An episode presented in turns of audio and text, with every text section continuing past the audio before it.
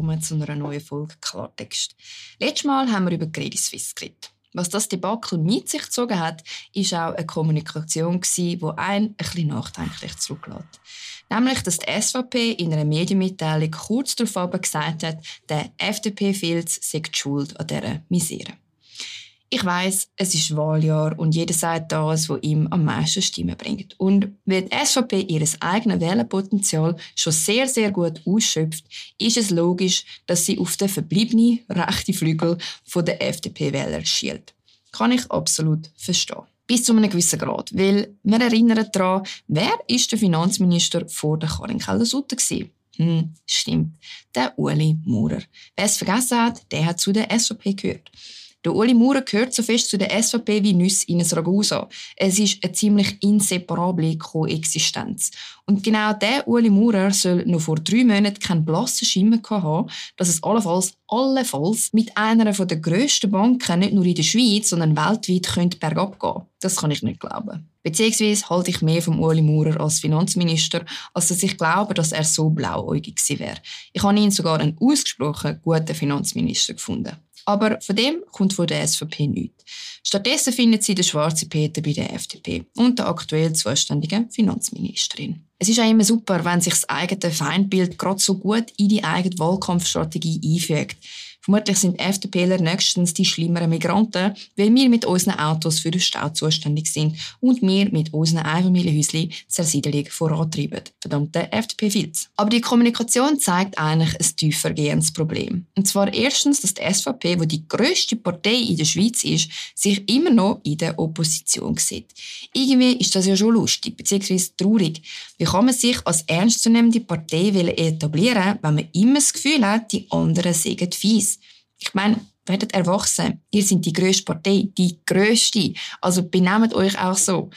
SVP erinnert mich manchmal an einen pubertierenden Mitzwanziger, der nicht gemerkt hat, dass alle rundherum die Autoprüfung geschafft, sich einen Job und eine Freundin gesucht haben und er sich immer noch darüber aufregt, dass der Hassan im zweiten Kinski mal sein Znüni geklaut hat. Klar, nicht alle SVP-Exponenten sind so.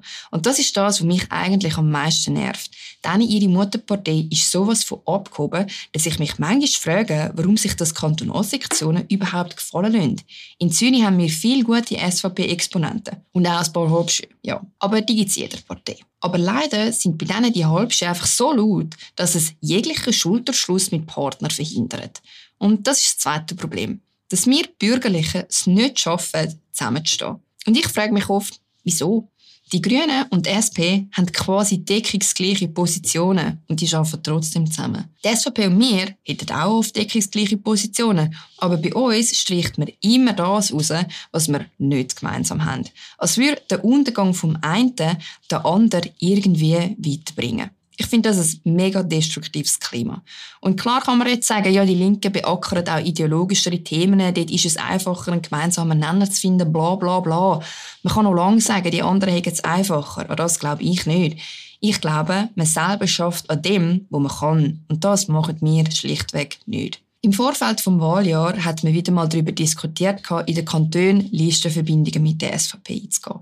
Aber ich muss auch ehrlich sagen, mit einer Partei, die ihre Partner so behandelt, will ich ehrlich gesagt keine Listenverbindung. Das ist so, wie wenn ich mit einem Creep in der Nacht durch eine Unterführung laufe. Da traust du Sache einfach nicht. Ich glaube, das, was den Bürgerlichen am meisten im Weg steht, sind wir selber. Beziehungsweise, ich gehöre ja auch dazu. Ich will keine Friede, Freude, Tralala Parteienlandschaft, aber das hohe Kindergarten auf unserer Seite der Mitte regt mich zum Teil echt auf. Ich bin mega gespannt auf den Herbst und ich bin auch gespannt, ob die Polparteien noch stärker werden zulegen und ob sie Erfolg haben mit ihren populistischen Themen. Jetzt gerade reden wir ja sehr viel über staatlichen Wohnbau und Migration, was darauf hindeutet, dass die SP und die SVP nochmal gewinnen könnten. Auf der anderen Seite haben die Leute vielleicht auch langsam genug davon, immer ins eine oder andere opportunistische Extrem zu kippen und wählen darum vielleicht eher wieder Mitteparteien. Ich bin immer schon froh, wenn ihr überhaupt wählen könnt, wenn es dann so weit ist. Weil nur so kann man auch wirklich mitreden. In dem Sinne wünsche ich euch noch eine gute Woche und ich freue mich auf die nächste Folge Klartext.